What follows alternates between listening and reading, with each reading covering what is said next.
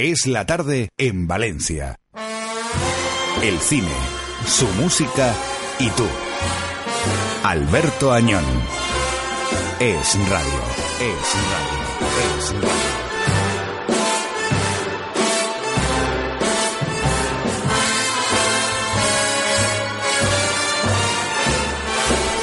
Muy buenas tardes, señoras y señores. Aquí comenzamos este programa, El cine, su música y tú. Hasta las 8 de la tarde estaremos con todos ustedes hablándoles de esa información eh, del cine, esa información cinematográfica de los estrenos de las películas que tienen lugar en las carteleras de nuestra eh, ciudad.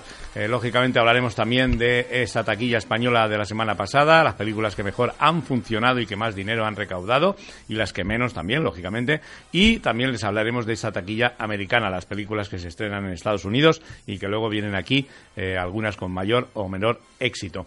Por supuesto que tendremos buenas canciones en el programa de hoy, siempre les ponemos esos temas que van incluidas en las bandas sonoras de las eh, películas, esas canciones que a veces incluso ustedes no se percatan ni se dan cuenta porque salen brevemente un fragmento de la canción, pero nosotros se la recordamos aquí en este programa. Y también vamos a hacer, eh, como hacemos todas las semanas, hablarles de esos concursos que les planteamos. En concreto, vamos a dar primero la solución a un concurso de una película que comenzamos la semana pasada. La película se llama Angry Birds, eh, la cinta de animación de la productora y distribuidora Sony que nos mandó para sortear entre nuestros oyentes 10 camisetas y 10 invitaciones exclusivas de la película, eh, que es una comedia de animación dirigida por Ferga Reilly eh, y Clay Kaitis. La película eh, nos lleva hasta una poblada eh, isla llena de aves eh, felices que no vuelan o algunas casi y en ese paraíso pues hay un pájaro con problemas y mal genio que se llama Red, otro pájaro que es el veloz Chuck y otro que es el volátil Bomb.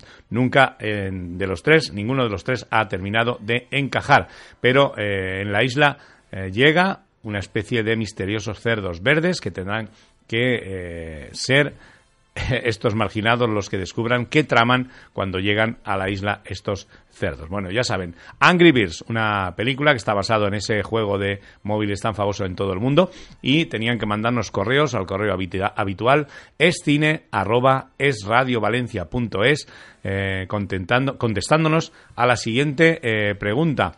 Eh, ¿Cuáles eran los actores españoles que doblaban a los actores ingleses que le ponían las voces a estos eh, personajes de la película Angry Bear. Eh, con eso, pues, contra más correos nos mandaran, más posibilidades tenían. La realidad es que hemos recibido muchísimos, muchísimos correos que querían conseguir una de estas 10 camisetas y 10 invitaciones de la película Angry Bears. Pues ya tenemos los ganadores entre todos los que hemos recibido y son los siguientes. Juan Castaño López, Dionisio Jiménez Poza, María Montes Nadal, Juan Pedro Martínez y Juan García Soriano.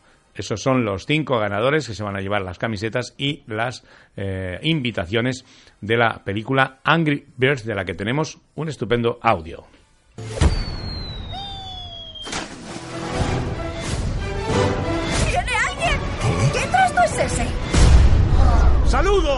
Del mundo de los cerdos! ¡Ay, madre! ¿Qué es un cerdo? Solicitamos el honor de vuestra amistad. Hola, monada. Bienvenidos sean, amigos. Aquí pasa algo. Estos cerdos son misteriosos y raros. Mira, ¿por dónde eso lo admiro? No me fío. Su opinión aquí no vale. ¿Hay un médico por aquí? Porque este se ha llevado un buen corte. ¡Los cerdos se llevan los huevos! ¡Poned rumbo a Isla Cerdito! Los ganadores son cinco porque vamos a repartir esas camisetas entre cada uno de los cinco, a dos por persona, y lógicamente las invitaciones, que son diez también, a dos por persona también. Así que cada uno de los ganadores va a recibir un correo de confirmación a ese correo que nos mandó y que ha sido el ganador, un correo de confirmación de este programa, del cine, su música y tú, para que a partir de la próxima semana se puedan pasar a recoger esas dos camisetas y dos invitaciones para eh, la película Angry Birds, que se estrenó la pasada semana y que, por cierto, ha entrado en el número uno de la taquilla española. Ahora luego comentaremos esa taquilla. Eh, una recaudación muy importante con 1.670.000 eh, euros para eh, Sony y para esta cinta, que como digo ha sido el número uno de la taquilla española el pasado fin de semana. Y ahora, como acaba un concurso, pues vamos a prepararles otro concurso estupendo, que es de una película que se estrenará el próximo 3 de junio, que estará en cines. La película se llama Warcraft El Origen y con motivo de ese estreno, como digo, el 3 de junio, la distribuidora Universal nos manda cinco tazas exclusivas y cinco invitaciones de la película. Una historia que nos lleva hasta el pacífico reino de Azeroth, que está a punto de entrar en guerra para enfrentarse a unos terribles invasores, orcos guerreros que han dejado su destruido mundo para colonizar otro.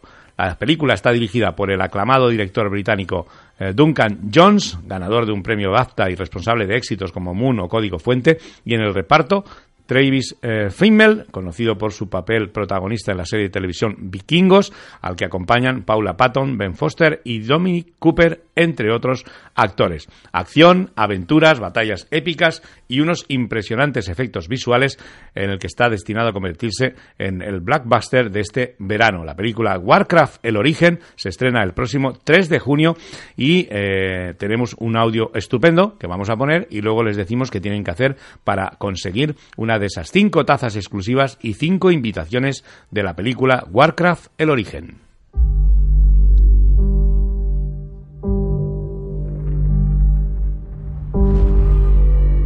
Durante años, nuestro mundo ha vivido en paz. Pero algo se avecina. Lo presiento. Las fuerzas oscuras nos acechan.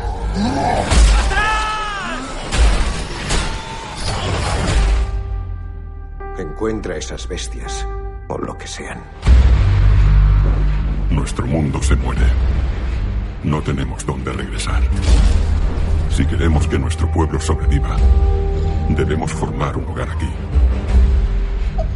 Pase lo que pase. Pase lo que pase. Warcraft, el origen, llegará a las carteleras el próximo 3 de junio y tienen que hacer una cosa importante para conseguir unas cinco, una de esas cinco tazas y cinco invitaciones exclusivas para ver la película. Nos tienen que mandar correos a la dirección habitual escine@esradiovalencia.es contestando a la siguiente pregunta: ¿De quién es hijo el director Duncan Jones? Así que si lo saben, investiguenlo y nos mandan correos, tienen de tiempo hasta la semana del 3 de junio que se estrena la película y la siguiente semana daremos los ganadores. Así que tienen tiempo de sobra para averiguarlo. ¿Quién es el, padre del director de la película Duncan Jones, de la película Warcraft el origen, pues ya lo saben. Ahora nos vamos a ir a publicidad en un momentito, a la vuelta un poquito de música con Eurythmics de la película Sweet Dream, de la película eh, X-Men Apocalipsis, el Sweet Dreams famoso del año 1983 y enseguida estamos ya con todo el equipo del cine, su música y tú aquí de vuelta.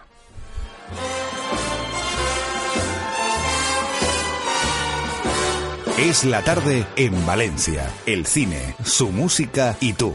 Alberto Añón. Es radio. ¿Problemas con su bañera? ¿Cada día le resulta más incómoda e insegura?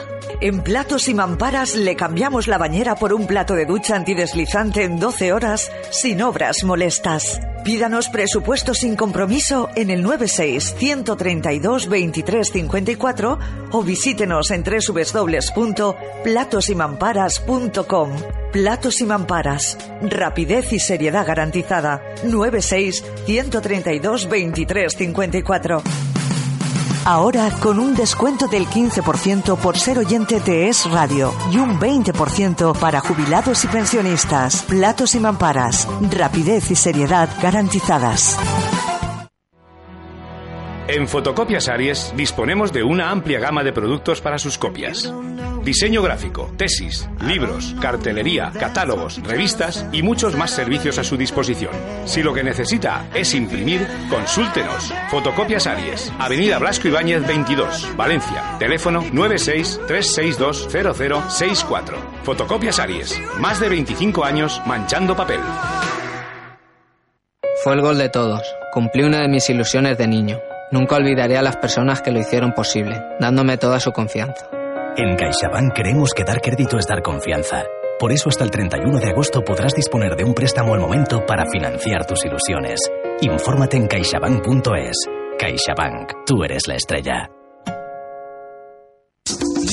Vintage Watches Valencia. Compraventa de relojes seminuevos. Las mejores marcas en relojes de alta gama. Rolex, Cartier, Hublot, Tag Heuer, Audemars Piguet y muchas más. Todos nuestros relojes se entregan en perfectas condiciones, con cajas originales, documentación y certificados por nuestros técnicos relojeros, con un año de garantía. Vintage Watches Valencia. Disponemos de dos maestros relojeros para tus revisiones completas a unos precios increíbles. Vintage Watches Valencia. Estamos en la calle Cirilo Amorós 31 Bajo, Valencia. Teléfono 687 57 42 21. Tu mejor compraventa de relojes seminuevos de alta gama.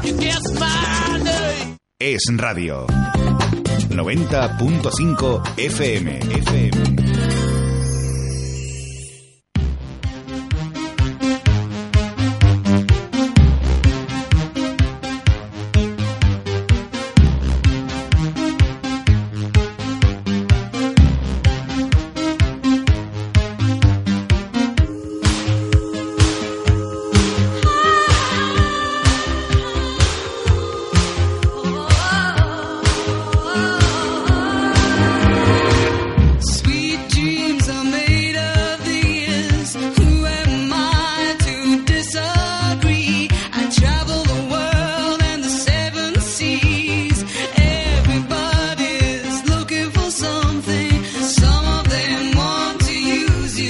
Ya tengo aquí al equipo. Amanda Míguez, buenas tardes, ¿qué tal? Hola, buenas tardes. ¿Cómo va Con- todo? Muy bien, con muchas ganas de comentar. Has visto muchas películas, ¿no? Sí, Esta he semana. visto, Muy he bien. visto He cine. hecho los deberes, como Dios manda. Señor Plana, buenas tardes. Que Buenas casi, tardes. Casi no llegamos. Casi de la bar. Yo me veía sola con Carlos. Casi, casi. Hemos llegado, hemos ido a ver X-Men eh, Apocalipsis, que queríamos verla en la primera sesión y nos ha dado tiempo justito, pero hemos llegado justito. Don Carlos Morenos, ¿qué tal? ¿Cómo estás? Hola, buenas tardes. Bien. ¿Cómo ha ido esos viajes para ver por ahí noticias? No has visto nada, ¿no? Llevas ya unas cuantas semanas que te- nos tienes... Abandonados, eh, abandonados. abandonados completamente. El noticias. presupuesto es el que es. La- entonces- Bueno, sí, es verdad que hemos estado pasando el presupuesto un poquito flojito. A partir de la semana que viene vamos con algunas noticias, ¿eh? Apúntatelo ahí ya para hacerte dos o tres viajecitos de estos al Miami, ¿eh? O a Los Ángeles. Y- A ver, da- donde- a mí donde me paguéis, ¿eh? Yo, si me pagáis, como si pagáis un hostalito aquí al lado, ¿eh? Yo, donde, donde me mandéis. Muy bien, bueno, chicos, ¿qué tal todo? Bien, ¿no? Estamos hablando eh, de la taquilla española, que comenzamos hablando siempre. Y ha entrado Angry Birds, como era de presuponer, ¿no? En el puesto número uno de la, de la taquilla, 1.670.000 más de 670.000 euros para Sony. Una cinta que yo he podido visionar, eh, divertida por momentos, aunque eh, en otros momentos era sosita. Yo lo que me cansa en esta película, y os tengo que decir, no, bueno, es mi opinión, ¿eh? Es que las voces, ya estoy cansado de tanto Santiago mismas, Segura, de. José Mota. Sí. de- estoy cansado ya. Siempre de lo siempre. mismo. Además, eh, hay momentos que ya no tienen gracia, ya no hacen la gracia, la, cómo lo dicen, cómo lo hacen. Ahí tienes toda la razón, ¿eh? Creo que se están pasando es que, bastante eh, con el tema de los siempre- doblajes. Ya no hay más, ya no hay nadie más no para más doblar. aquí. Menos mal que a la gente le encanta hacer spoilers de los finales postcrédito Por de las favor. películas, que no hemos visto el de X-Men Apocalipsis, Sí, sí, pero bueno. ya sé cuál era el final postcrédito. Bueno, ya está, pues ya lo, lo vemos ahora luego, lo hablamos ahora luego. No lo decimos, eso no lo diga, luego me lo dices a mí. Eh, oye, Angry Birds, mismos, eh, mismas voces eh, españolas, mm, a veces sin nada de gracia. Eh, la película está graciosa por momentos, los niños se lo pasan muy bien Pero con los los muñequitos son graciosos Son también. muy graciosos, los muñequillos son divertidos, ah, tiene momentos eh, bastante eh, estupendos, pero luego hay otros que las voces es que ah, yo ya acabo cansado de oírlas tantas veces. Yo el Santiago Segura me tiene ya hasta aquí, hasta como al moño, hasta el moño Hasta del el todo. moño, sí. Y el Mota también últimamente ya lo no, no se frecuenta tanto, pero también de vez en cuando ya se le nota demasiado. Bueno, la película bien, entretiene, entretiene, los niños se lo pasan eh, bastante bien, la hora y media que dura, justita, y que, bueno, es una película que lógicamente tenía que entrar en el puesto número uno, y bueno, porque los nanos, lógicamente, necesitan estas películas para pasárselo bien. Sin embargo, como podéis ver, el libro de la selva sigue manteniendo el puesto número 2 después de un montón de semanas Fantástica en la taquilla, película. ya 14,7 millones de recaudación para Disney y sigue gustando mucho a los niños y a los Y a los mayores, ¿eh? como a ti, Sí, como sí, sí, Amanda, a mí me ¿no? gustó muchísimo, a mí también me gustó muchísimo. bastante. Parece fantástica. A Carlos también, ¿no? ¿Te gustó, no? Sí, sí, a mí me, me entretuvo, la verdad que... ¿Tú ya la has visto plana o no? ¿No has podido verla? ¿Cuál? El libro de la selva. Hombre, ya lo comenté Ah, en su que ya- ah, vale, vale, perdona. perdona, que, que- Que está insolado y no... que he venido todo agitado por, la, por la que llevaba justito y digo, ostras, yo ya no Yo- me acuerdo. yo se me iba, va las yo detrás como Quicksilver a toda partida, vengo despeluchado y todo. Oye, el puesto número 3 ha bajado a Capitán América, a Civil War. Que bueno, lleva ya 8,7 millones de euros para Disney también, y que es una película, como ya hemos comentado, entretenida y tal. Y luego en el puesto número 4, que ahí ya nos paramos ahora, ¿eh? Porque vamos a hacer la crítica bien. Me gusta que tengamos diferentes opiniones sobre esta película. La Bruja, la película de Robert Eggers, eh, de, la, de Universal, que ha hecho 596.000 euros y que yo tengo que decir que a mí no me ha gustado absolutamente nada. Me esperaba bastante más de la película. Eh, me ha engañado como a un chino, como se suele decir, Eh, y me esperaba una película de más miedo, de más terror, de más situaciones eh, delicadas y tal, y al final resulta que es todo para una secta, secta endemoníaca o demoníaca, como se suele llamar. Podemos Yo sé que no estáis de acuerdo Podemos algunos, ir primero bueno. a, a los que opinamos, es- tenemos estas opiniones negativas para que vayáis tampoco luego a las positivas. A mí la verdad es que Aparte de, además de lo que tú habías dicho, creo que la película es engañosa, a pesar de lo que, del, del- bueno, de algún comentario que he leído Vamos por ahí, ver, de que la película no que te buscaba- interrumpa, pero cuando decís lo de que la película es engañosa, no. Los que sois engañosos son los que vais a ver con unas expectativas determinadas una película. Una película de miedo. Que la pretensión del director no era lo que el espectador Pero quería tú eso no lo sabes. tanto, no es una A mí me película. la Pero no lo sabes pero a mí me la venden como una película de miedo. Que es una película sobre brujas, Y ya miedo. se sobreentiende y, y la cuando en el tráiler- también habla de las Cuando en el, en el tráiler ya se comenta que es una película, te dan a entender que es de miedo, te esperas ver miedo. Y a pesar, bueno, a- a- además de que en la primera hora y media no ocurre nada, porque te están dando todo, todo el tiempo una intriga, una, una situación de- con una cierta lentitud, en la que crees que va a pasar algo, no hay ningún susto. Lo que más vale la pena de la película es la última media hora, que es cuando ocurre toda la Sí, acción. es cuando se desenlaza. Que es una película que está muy bien ambientada, fantástico. Sí, por el año que siglo- transcurre, que es el año no sé, 1600 y exacto. pico y tal. Los actores están... eh, A mí no me ha gustado más que la niña. A los actores los vi... Yo los vi correctos, yo los vi correctos. La niña especialmente porque es la que lleva más el peso. Pero claro, eh, todo transcurre al final y, y claro, de una manera mm, que, que bueno... mm, Yo casi he hecho una el cabezadita final, y todo. Me el muy final lento. resultó, hay gente que le resultó hasta jocoso, o sea, en serio, el final Aquí- es un poco... sí. Aquí- sí, sí, sí, aquí hubo el gente del tema- cine que se rió. Aquí el tema está en que Porque- en lo que estaba comentando Falta de cultura, aquí- no, aquí el yo. tema está en lo que, Nah. co- lo que ha comentado Plana que, Que yo los lo- críticos que es lo que yo lo que yo dije la semana pasada que me estaba viendo venir que nos estaban vendiendo una película de terror Claro. y que luego no es una película de terror. Esto nos ocurrió en su día con El Bosque, Claro. que nos vendieron una película de miedo, la película de miedo Sí, tal, sí, y luego una película de amor.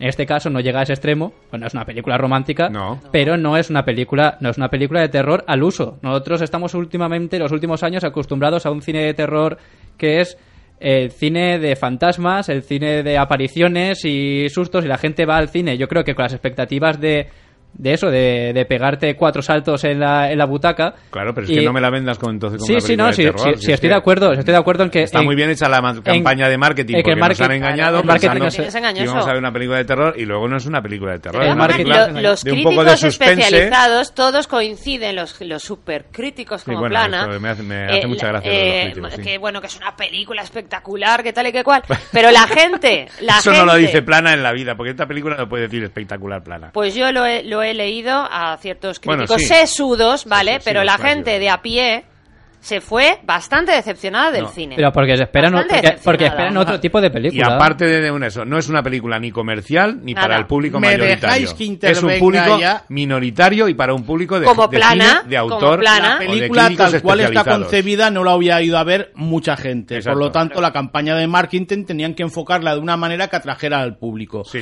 La película es un documento antropológico. Mm. Para mí es como si nos sentáramos años después de los que transcurre la historia a la hoguera del hogar en un filandón y que nos contaran todas estas leyendas y tradiciones de Nueva Inglaterra sobre la brujería. Sí. Lo que refleja la película Pero ¿dónde está es, la brujería? en ese contexto Pero ¿dónde todas está? las Pero, historias ¿dónde está la brujería de la película si no hay el brujería? aislamiento, Pero si no el brujería. bosque, Si la bruja la aparece dos bruja, momentos y ni se la ve. el temor, la superstición a lo desconocido, todo ese tipo de Pero historias. dime cuándo ves a la bruja. La bruja no se- se le dos ve. momentos y ni se la ve casi. Es que a la bruja no hay que verla. Pero ¿cómo no se la va a ver si te están anunciando como lo, la que, bruja? lo que nos están vendiendo es un documento antropológico de cómo se creaban las brujas. No vamos a ver una bruja. La Pues fotografía... entonces me hubieran llamado cuentos de brujas. La foto- entonces me o lo sea, hubiera, Plan- que- me lo Plan hubiera lo que está creído diciendo, mejor, ¿no? Cuentos de brujas, diciendo entonces está perfecto. ya, ala, a tomar Pero la bruja, pero No, la bruja como Ah, si... pero yo creo, yo creo que es que había una mala concepción cuando por la campaña de marketing y todo, y que la gente iba, se esperaba que iba a ver una película y que como no ha visto esa película ha salido decepcionada. La película a mí no me pareció una mala película, es lenta, eso es... Lenta. Es eso lenta y aburrida. eso Yo es casi pego una cabezada y todo. Yo aburrida no, no la, me duermo en el cine nunca. Aburrida no la voy a no la voy a considerar porque a mí no me aburrió, pero Aburrida. a mí la película me pareció lenta porque no pasan muchas cosas, pasa nada. pero es un retra es que es un retrato sobre una chiquilla que, Nada. que a, a esa chiquilla le van ocurriendo cosas y todas las cosas que van ocurriendo al- alrededor de su familia la culpan a digamos A que ella. la van Sí, enfocando pero- a ella como el mal y ella Da intenta igual. Tú esta película de bar después de comer, después de comer sin tomar café y te pegas una sobada en el cine impresionante, Vale, que es lo que me pasa a mí ejemplo, casi. Aunque- Plana lo Plana que no, porque Plana lo ve desde otro No, punto de porque vista. Plana la ve como un cuento. La, ¿vale? Plana la la está viendo como un no, yo lo cuento. veo como A un ver. documento antropológico. Ponte bien el micro, Lo que me Plana, gusta que no es te que consigue equilibrar muy bien el, el aspecto realista con el aspecto fantástico que para mi gusto, para mi gusto, dentro del contexto de la película, sobraba. La fotografía es maravillosa porque ha cogido todo el tenebrismo de las pinturas de Goya y esos planos finales. También fácil, ¿eh? En esa época. Recurren a todas las láminas de Goya de las brujas Sí, volando con las sí. escobas y cosas Sí. estas. Otro elemento característico de la brujería que ahora sabemos que lo que mutaban en los palos eran una droga, con lo cual ellas volaban imaginariamente. Mentalmente, mentalmente, sí. Y a mí e- ese toque tan realista que tenía la historia hasta el momento en el que aparece todo el conclave de brujas y toda esa historia La es que la película ya más o menos para mí se derrumba porque había conseguido ser un documental antropológico bastante bueno sobre el tema pero cuando ya Sí, deja- introduce el sí. elemento fantástico que deja de insinuar deja de insinuar para enseñar sí, Pero tampoco es difícil ambientar una película en ese siglo, ¿vale? En un bosque, con tenebrosidad. O sea, quiero decir, esa fotografía mm, de, una manera a u otra es fe- o sea, sencilla. es un A mí- drama- A mí, la película no me, disgu- no me disgustó la fotografía, Eh, no, pero a no mí me me gusta gustó, la película. Es, una es que No más, que gusta. más que una película de terror es un drama, es un con sus elementos fantásticos. drama, la chica- pero es un, dra- es un drama bueno. sobre una familia que al ser expulsada de su Los amis estos, de- al ser expulsada de su de colonia de su tiene. colonia y al irse a vivir a las afueras de un bosque es como le van ocurriendo una desgracia detrás de otra y el cómo tienen que intentar subsistir a raíz de una protagonista que la niña, eso, que van ocurriendo cosas alrededor suya y ella tiene que intentar defenderse de porque la, la culpan a ella de brujería, cuando la chiquilla no tiene culpa ninguna. Y a raíz de ahí es donde se desarrolla la eh, película, pero la película... que son amenazas para ellos y que Claro, lo explican de, de- de que, esa te- manera. que estamos de acuerdo que no es una película de terror, pero si nos lo hubieran vendido de otra forma, posiblemente no tendríamos esta discusión. Porque No, la no. película- Aún así, si esta acción hubiera el- ocurrido quizá una horita antes, hubiera tenido quizá más este gancho, ¿no? Porque a mí en los últimos 45 minutos es donde película- más me... Queridos me oyentes, queridos oyentes, Basura. no vayan a verla. Sí, que esperan no verla, pero- vayan a verla porque se van a quedar sobados en la butaca. Es un rollazo impresionante. Solamente se salva la parte final, que es un poquito. La parte final, lo que eh, yo estaba diciendo, que... No, plana, la parte la final parte es final quizá lo más ahí, más. eh, eh, No, y me gustó todo en general. Sí, a ti te gusta. Bueno, a mí también, gustó. ¿eh? Mira, a, a ciertos niveles Le han, como la puesto, película... le han puesto los Nada. ciertos críticos, le han puesto La- como lo más la de lo más, ¿eh?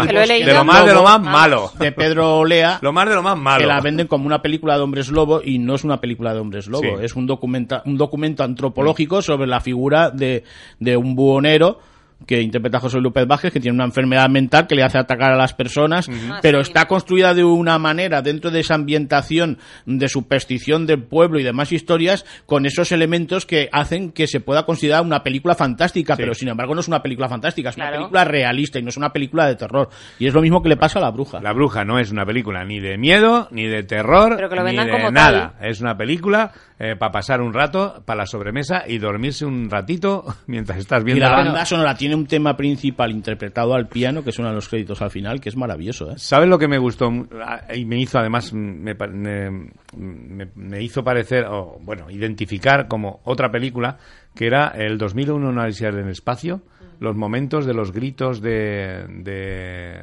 de la, de las secuencias cuando están cogiendo el bosque las secuencias que cogen el bosque Lo- lo único no esos soporto. gritos que parece como Sí, en, en sí. 2001 una odisea en el espacio Lo único que no soportaba era a los dos a los dos niños pequeños. A los pequeños, es que, es que llega un punto en Eran- el que dices, son los voy a matar. insoportables. Creo que era- Sí, es es lo que- único que sobraba de la Eh, que, película. compara, que lo comparan con las dos gemelas de, del resplandor. del resplandor sí, pero no ¿Es tiene nada que ver Plana, el Sí, que comentó no que, había exceso de niños? Sí, también, claro. Sí, es sí. que no vale, es que hay La muchas cosas. sí, Empiezas a hilar la niños. película y vas quitándole cosas y al final se queda en lo que se queda. Bueno.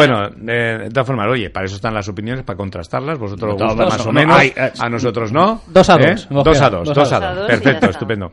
Oye, sin embargo, yo creo que Espías en el cielo, que es la película que está en el puesto número 5, que ha entrado con 375.000 euros, la cinta de Ewon, eh, se plantea una cosa con- por la- un poco por lo, lo de, la, lo de la- el tráiler que ves y la publicidad que está vendiendo y tal. Que no se Es- corresponde con lo que es la película. Pasa al contrario. Espías en el cielo, Sí. la película de Kevin Hood, te plantea una cosa y sin embargo es otra. Es una película interesante, entretenida y visualmente muy bien hecha.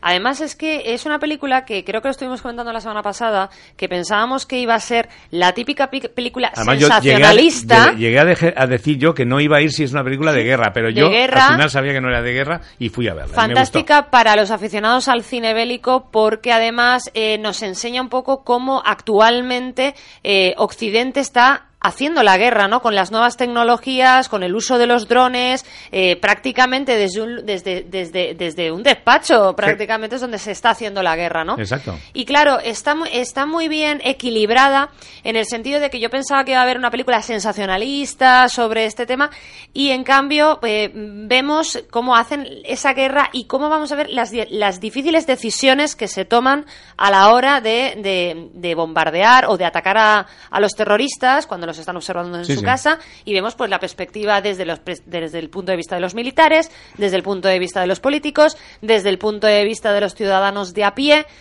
y luego, bueno, fantástica Helen Mirren y bueno, bien. y también Y todos los que están en el reparto. Alan la ul- Richman, la última eh, película de Alan Richman, también la película, su última película, exacto. Y es una secuencia estupenda y luego hay un momento, un sentimiento de tensión. De tensión. De, de, de- De bueno, no saber cuál es la decisión Exacto, correcta, o sea- porque no sabes que, eh, así como las otras películas es los buenos y los malos, aquí esto no pasa. Claro. Ninguna decisión es correcta. No sabes cuál, qué, decisión tomar ante la situación que se les plantea. Y te mantiene en tensión hasta el En- final. pero- pero Prácticamente genial, ¿eh? hasta el final de la película estás en tensión a ver qué pasa y la forma en que lo tienen que solucionar lo que pasa. Un guion que no lo vamos a excepcional. decir, lo vamos a dejar ahí, ¿no? Un guion excepcional y una película que consigue entretener desde el principio hasta el final. O sea que totalmente recomendable. ¿No lo habéis visto vosotros? ¿No Me queda- me las con- me he quedado con plana las tampoco, ¿no? No, lo No, has no. podido ver, no lo has podido No ver he tenido tampoco. Bueno, pues a ver si la veis la semana que viene que os gustará.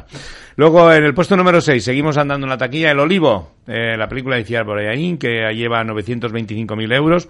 Luego, en el 7, baja un poquito Kiki, El amor se hace, pero sigue estando en ese top 10. Oye, ya lleva 5,6 millones, más, bastante más. Luego, Tini, que ha bajado al 8, Tini, el cambio de Violeta. Infiltrados, en el puesto número 9, Infiltrados en Miami, que yo fui a ¿Que tú verla visto también. y qué tal? Eh, me reí mucho reído, con ¿no? Kevin Hart. La película es una patatita, no vale absolutamente nada, ni guion, ni nada. Es que es, es lamentable un poco la ¿eh? película. Pero yo me río mucho con Kevin Hart y como dije que iba a ir a verla, pues he ido a verla. Y bueno, dentro de lo que cabe, tiene sus momentos divertidos, sus momentos graciosos, aunque es una, es una patatita de película, como he dicho, sí. Y luego el puesto número 10, que ha entrado El hombre que conocía el infinito, la cinta de Matt Brown, que ha hecho 122.000 euros para Vértigo, una película muy interesante. Aunque pasa es que se ha estrenado en muy poquitas salas, pero es una película que tiene mucho, mucho que ver. Además, basado en una historia real. Eh, salen del top 10 ya Triple 9, Toro, La noche que mi madre mató a mi padre y El otro lado de la puerta. Y no entra en el top 10, que se ha quedado fuera, Corazón Gigante. Bueno, eso es eh, la taquilla española. La taquilla americana, simplemente decir que sigue dominando en el puesto número uno el Capitán América Civil War, que ya lleva casi 300 millones de dólares recaudados. El puesto número 2 está El libro de la selva, que ya lleva 312 casi, y sigue con 5 semanas en el puesto número 2. luego entra el puesto número 3 la nueva cinta de Julia Roberts con George Clooney, que es eh, Money Monster, una película de Sony que se ha estrenado con 15 millones. Y luego The Darkness, una cinta que se llama La Oscuridad que ha entrado con 5 millones, dos, eh, de dólares en la taquilla. Una película que esta es de miedo, yo he podido ver el tráiler, ahora ya me aseguro para ver si esta es de miedo o no es de miedo, y esta sí que es eh, de miedo. es una película muy interesante que eh, yo creo que llegará aquí a España dentro de dos meses aproximadamente, o un mes y medio, un mes y medio, dos meses. Puesto número 5 para Feliz Día de la Madre, que allí sigue haciendo bastante dinerito, ya lleva 60 millones, eh, no, 30 millones, casi 40 millones, y luego Zootrópolis, El Cazador y la Reina de Hielo, Kinu, y cierra el top 10, es La Jefa, la película que se estrena esta semana aquí en España. Nos vamos a ir con un poquito de música y estamos ya entrando en los estrenos de la semana. Vamos a escuchar de la banda sonora de uno de los estrenos de esta semana, que es Más allá de las montañas. Vamos a escuchar a los Pet Shop Boys con un tema que se llama Go West.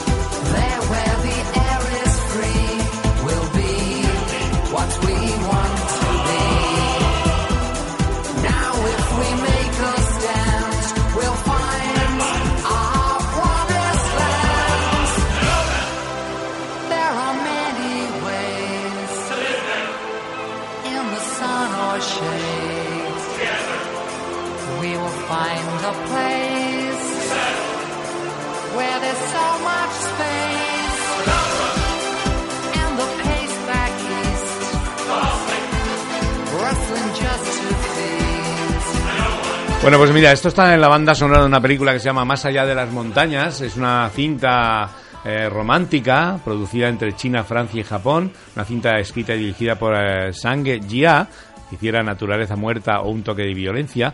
Y aprovecho ya para hablar de esta película, antes de hablar de X-Men, eh, que ahora comentaremos el señor Plana y yo, porque la hemos visto.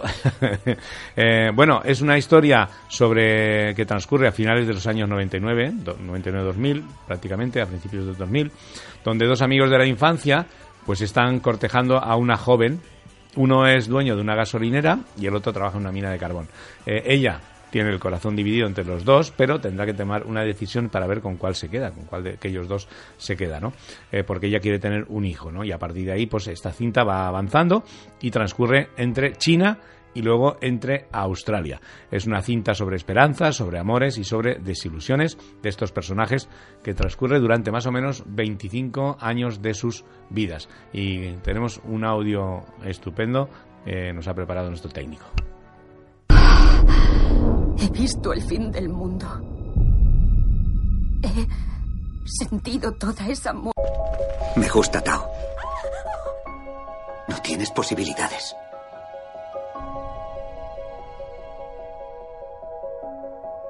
Eres el niño Dólarza. Papá va a ganar un buen montón de dólares para ti.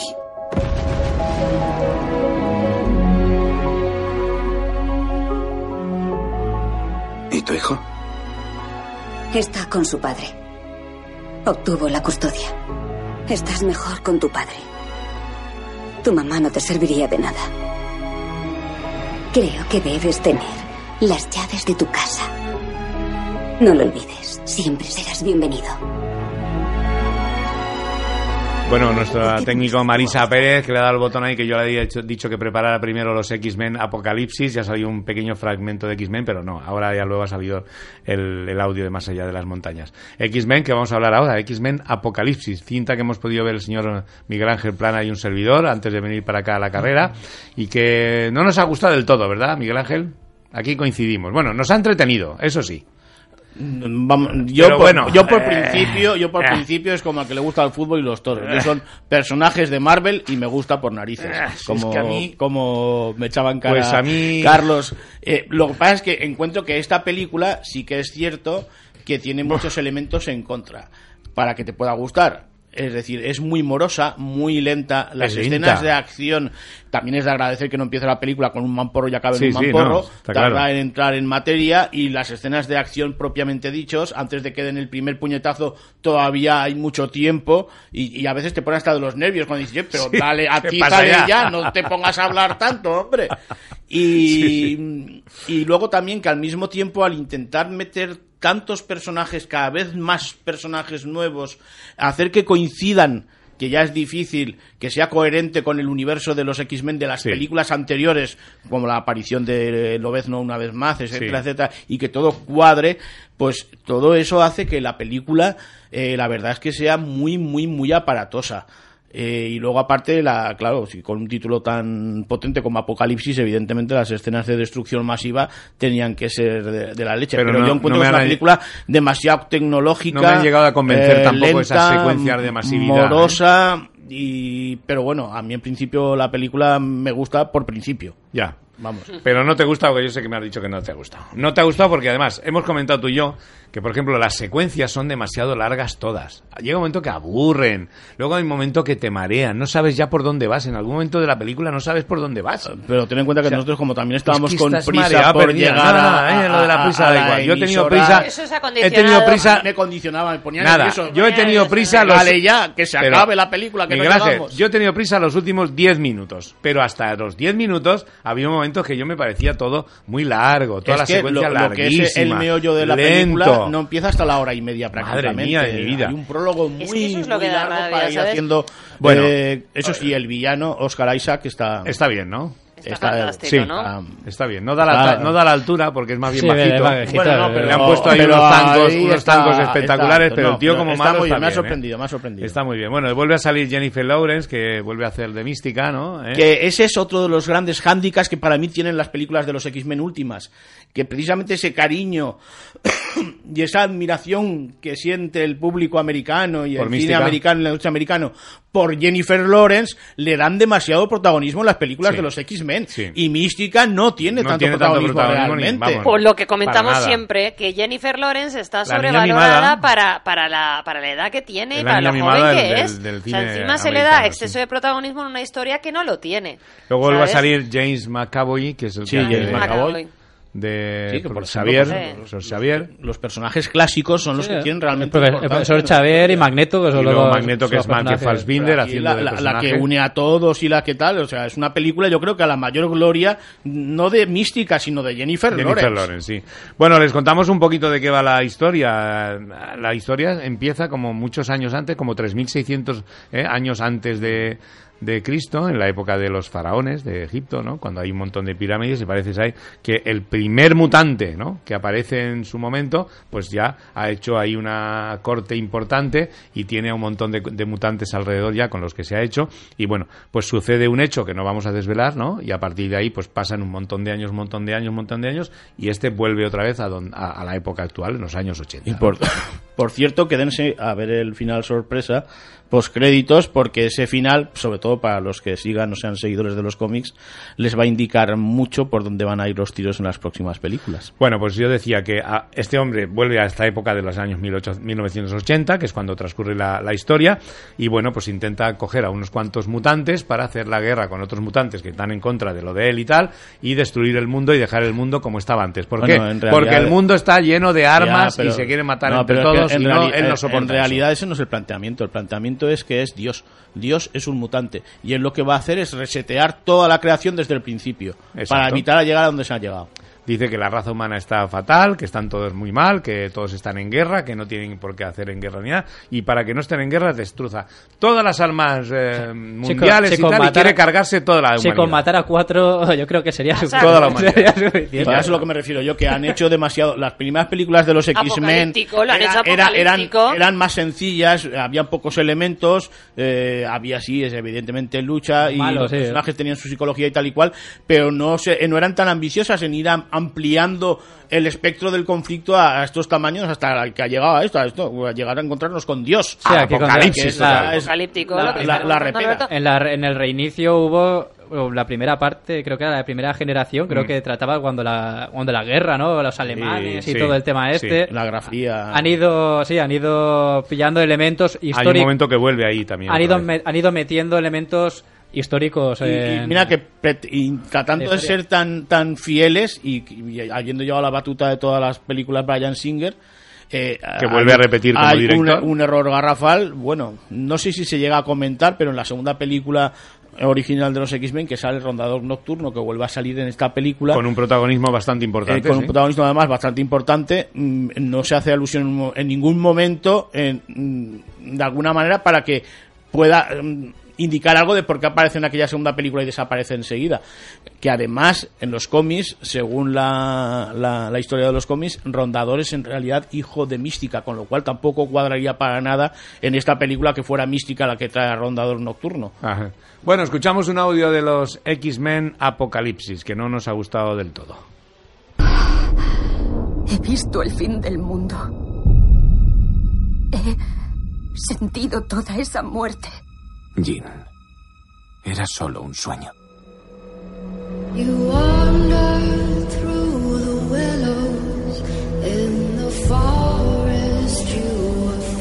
Me han llamado muchos nombres en muchas vidas. Ra, Krishna, Yahvé. Desde que el mundo descubrió a los mutantes, han surgido sociedades secretas que los ven como una segunda llegada o una señal de Dios.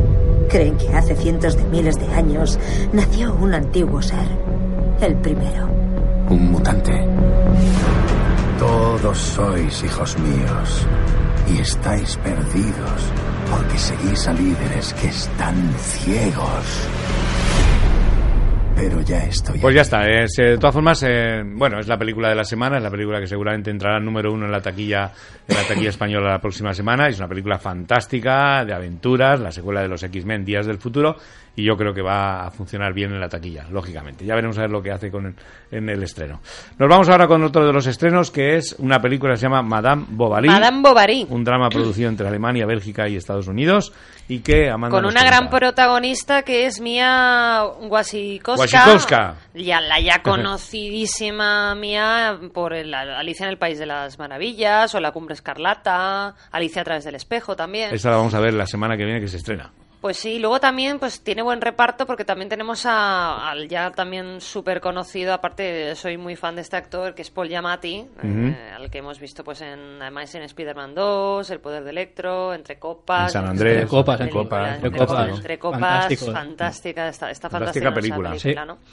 Y luego a Ezra Miller, al que vimos en Batman y Superman, El Amanecer de la Justicia.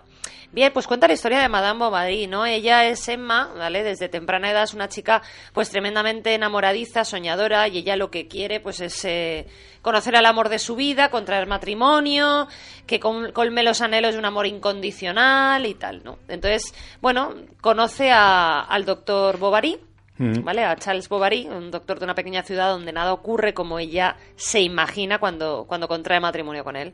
Entonces, a pesar de que ella se esfuerza, pues conseguir disfrutar de esta anodina vida, pues eh, él no es lo que lo que ella esperaba y empieza pues a tener relaciones extraconyugales que le llevan pues a historias peligrosas y tal. Entonces Y cuenta un poco la historia de Madame Bovary, ¿no? dramático, como siempre. Pues tenemos un audio de esta cinta que se llama Madame Bovary. Es el paciente quien debe encontrar consuelo en la cama, no el doctor. ¿Qué le ocurre, madame? Pensaba que esta sería la época más feliz de mi vida. Ah, Emma, por fin la conocemos. Es el último romántico que queda en toda Francia. Tengo un regalo para ti. Cuando era pequeña tenía un mapa como este. A veces, cuando cierro los ojos, me imagino en un carro pasando al lado de la gente ajetreada. Solo puedo pensar en ti. Estoy casada. Madame Bovary, tal y como decía todo el mundo, es usted preciosa. No se preocupe por el crédito, llegaremos a un acuerdo si es necesario. Supongo que es Madame Bovary. Qué Bueno, pues otro de los es- estrenos de la semana es Es la jefa, una comedia americana escrita y dirigida por Ben Falcone, que hiciera Tammy, y vuelve a contar con Melissa McCarthy para protagonizarla, la ch- esta chica eh, así gordita, divertida, Muy graciosa, simpática, de la graciosa. boda que- de mi mejor amiga. Eso es, cuerpos especiales, espías por la cara, bueno, ahí está. Luego hay una actriz que, que la acompaña que se llama Kristen Bell, que a mí me gusta bastante. Eh, Verónica Mars. Eh, la que Verónica hizo Mars. Verónica Mars, eh, la película. Y luego en, Burlesque. en Burlesque la vimos, además de Morena. Estaba estupenda, con Cristina Aguilera y con Cher. Ahí haciendo. La pasó televisión, creo, esta semana, creo que ha sido. Esta semana. Sí, sí, la pasaron, semana, la lunes zaparon hace, po- poquito, sí. Bueno, una chica que, una señora que ya es eh, multimillonaria, que tiene un problema por la información privilegiada que ha, que ha utilizado y la meten en la cárcel. A partir de ahí se queda sin un duro, le quitan todo y eh, sus amigos le echan de lado. ¿Volverá a ser la millonaria que era y volverá a tener amigos o no? Pues eso es lo que plantea Es la jefa, una comedia que ni fu ni fa. Y volvemos con Michelle Darnell, la mujer más rica de América. Quiero que hablemos de usted. Genial, es mi tema favorito. El otro día dimos con esta grabación de su mentora, Aida Marquette. Michelle Darnell es una trepa de nacimiento. Una hija de perra, una lame huevos, una soplapollas, una mofeta con tetas, una culo mandril. Somos muy amigas. Dirijo tu negocio, además de ser madre soltera. Merezco un aumento de sueldo. ¿Así que eres madre? Sí. ¿Fue por medio de un coito? Sí. ¿Alguien te folló, Claire? Queda detenida Bueno, ya no ponemos ya más audio, ya está bien, que vamos mal de tiempo, que son ahora ya las 19 y 52 minutos. Eh, Carlos, vamos a otro, otro de los estrenos que es Noche Real, una comedia Es una tra- tragicomedia del director Julian Jarrell, de, entre otras la joven Jane Austen, y que, bueno, con el reparto está Sarah Gadon y Rupert Everett, que es el, quizás el nombre más... Y Emily no- Watson también, que es una actriz que a mí me Perdón. gusta mucho. Me, me la había actriz más, más conocida seguro del Sí. reparto. Nos cuenta la historia sobre el final de la Segunda Guerra Mundial, cuando en Londres se, se está celebrando el final de la final de la guerra. Entonces, en el Palacio de Buckingham hay dos princesas que están ah, quieren digamos, tomar parte de la alegría fuera de palacio y Margarita e Isabel, que mientras, el rey Jorge está preparando su discurso se, a ellas dos se les permite salir de incógnito para unirse a las celebraciones. Y Ya. digamos que es eh, la, la noche que pasa noche- reunido entre gente normal, digamos, entre... Tenemos un audio de Noche Real. La guerra contra Alemania llega a su fin. Hoy es el día de la victoria en Europa. Hoy es un día muy especial y llevamos seis años realmente enclaustradas. Lilibet y yo podríamos salir entre la multitud. No podemos hacer eso. Algún día, Elizabeth, tú serás la reina. Ya lo sé, mami, pero ambas tenemos derecho a celebrarlo también. Ahí está, pues van a celebrarlo y ya está. Eh, Plana, eh, tenemos una película de terror esta semana, se llama Espectro, ¿puede ser o no? Pues sí, tenemos una película de terror que se llama Espectro. De que verdad, es, ¿no? Es un remake mexicano de una película colombiana estupenda del año 2007, muy premiada en su momento, y que automáticamente los americanos compraron los derechos para hacer el remake americano con Nicole Kidman, y sin embargo, pues, y además llega con retraso esta película, el creo que es del 2013, 2013, sí. me parece, Sí. interpretado por Paz Vega, que interpreta al personaje de Vega, que es el personaje original de la historia al final del espectro, que es la que yo recomiendo, evidentemente, la película colombiana. Eh, y es de, tiene además reminiscencias yo estoy hablando de la colombiana porque la mexicana no la he visto y a poco que trate de imitarla, pero la, desde luego las referencias con las que viene son muy negativas. Es una película muy claustrofóbica. O sea, no vayan a ver esta película, vayan a verse la colombiana. re- repulsión de, de Polanski y el personaje es una, una chica joven que creo recordar que era profesora, que ha sufrido una violación en una situación traumática, ha estado encerrada, internada en un sanatorio, vuelve, se recluye en su casa, el único contacto que tiene con la realidad es las conversaciones que mantiene con su padre y dentro de ese entorno eh, seguro para ella en principio ese trauma que tiene y que va reviviendo poco a poco eh, lo hace que se transforme en un entorno totalmente amenazador. Y a, a raíz de esa amenaza mental que ella tiene es cuando empiezan a suceder cosas dentro del apartamento y en el rellano del edificio con la puerta y los vecinos de enfrente que generan una situación eh, realmente terrorífica y angustiante yo no sé si conseguirá todo eso la película mexicana pero desde luego yo me quedo de Con la colombiana con la mejor, colombiana. ¿no? Muy bien, pues eh, de esta película no tenemos audio y vamos a hablarles ahora de dos eh, breves, eh, dos eh, estrenos también que tienen lugar, pero brevemente. Una que es El Hijo Pródigo y otra El Rey Tuerto. Amanda, háblanos del Nada, Rey El Tuerto, Hijo que es la película española, ¿no? Bueno, El Rey Sí. Tuerto, sí, vamos a ella. Eh, una comedia dramática española por el debutante Marc Creuet, mm, con Director el, que debuta en es, esto. Es debutante, exacto. Reparto, pues Alain Hernández, el que vimos hace poco en Palmeras en la, en la nieve. Miki Esparvé, que le vimos en Perdiendo el Norte. Y bueno, pues eh, mm, cuenta un poco la historia. Es una cena, ¿no? Es una cena de encuentro de dos amigas Sí. que no se veían desde el colegio, ¿no? Eh, Lidia es una de ellas, ella está en paro y, y bueno, y vive en un barrio con David, un portero de discoteca. Sí, ahí en esa cena surgirán Y dos en esa cosas. su- cena, pues por- más o menos surgen eh, historias pasadas, ¿no? De entre los cuatro. Sí, porque que uno de ellos un poco de enredo. Uno de ellos tiene un está está tuerto porque y resulta que el que le dejó tuerto es el otro. es el otro chico. Es el novio de- del es el otro. novio de la otra Es el chica. novio de la otra Y ahí chica. estará un poquito el tema de qué pasó, saldrá luego la historia y pasará de todo. Bueno, El Rey Tuerto. Eh, tenemos un audio. Ellos hablan de resistencia pacífica. Muy bien, para empezar, si te resistes, tú no eres pacífico. Si yo te digo sal de aquí y tú no sales, estás siendo violento. Eso es violencia pasiva y es lo que provoca los daños colaterales. ¿Qué daños colaterales? Nosotros tenemos que disolver, Lidia. ¿Qué daños colaterales, David? Es posible que el proyectil se haya desviado del objetivo. ¿Desviado a dónde? ¡Qué alegría, Sandra! Lidia. Ay, ¿hacéis tan buena pareja? ¿Sí? Bueno, y por último, El Hijo Pródigo, que es un drama romántico de 2014 dirigido por do- dos debutantes. eh, y bueno, en el reparto, Jason Burkey eh, y Robert David, posiblemente el actor más conocido de todos, al que vimos en Depredador 2 o en El Mm. Aprendiz de Brujo.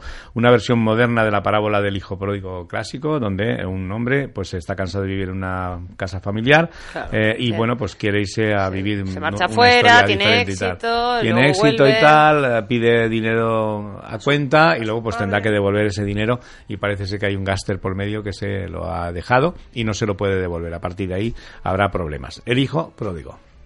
Sí, lo sé, y sé que tu sueño es que me quede aquí y trabaje en la granja, pero no es lo mío. Sabes que hemos perdido el pedido. Sí, ya lo sé. Nos cuesta dinero, Jake. Lo dejo, papá. Necesito algo de dinero para empezar. Al final de esta página tienes todo lo que vas a recibir como parte de tu herencia. Cuídate,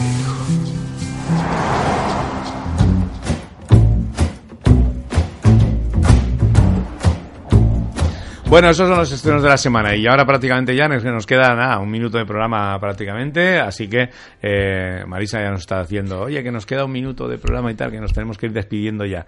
Así que nos vamos a ir Bueno. ya, ¿no? La próxima semana a ver si nos da tiempo a hablar con los oyentes, que últimamente, que como no- hay tantos estrenos... en no, y estos como- debates. Es que hay muchos estrenos. Que hay muchos entonces, estrenos. cuando hay y- tantos y estrenos el problema no es que hay muchos estrenos y tampoco de calidad. ¿eh? Y tampoco de tanta Madre calidad. mía, Esta semana ya veremos a ver los que entran en la taquilla. X-Men es la jefa y poco más. Yo me parece a mí que, que poquito más, ¿no? En las montañas eh, y ya está. Chicos, ¿qué vais a ver el fin de semana? X-Men, ¿no? X-Men, X-Men, sí. ¿no? Y la jefa, yo me iré a ver la jefa. Yo también. Que Pues, me, me reiré un ratito con ella. Aunque sea flojita. Sí, con la McCarthy me río, me lo, me lo Nos paso reímos con ella, ¿no? Poco. nos vemos la, la próxima semana si no pasa nada, Dios quiere, ¿no? Sí. A ver, Vamos, eh, y si las brujas. Y si la bruja No nos dejan. deja. Carlos Moreno, adiós. luego. Amanda Mínguez, adiós. Señoras y señores, nada, vean mucho cine el fin de semana, no se lo pierdan. Volvemos el próximo viernes. Adiós.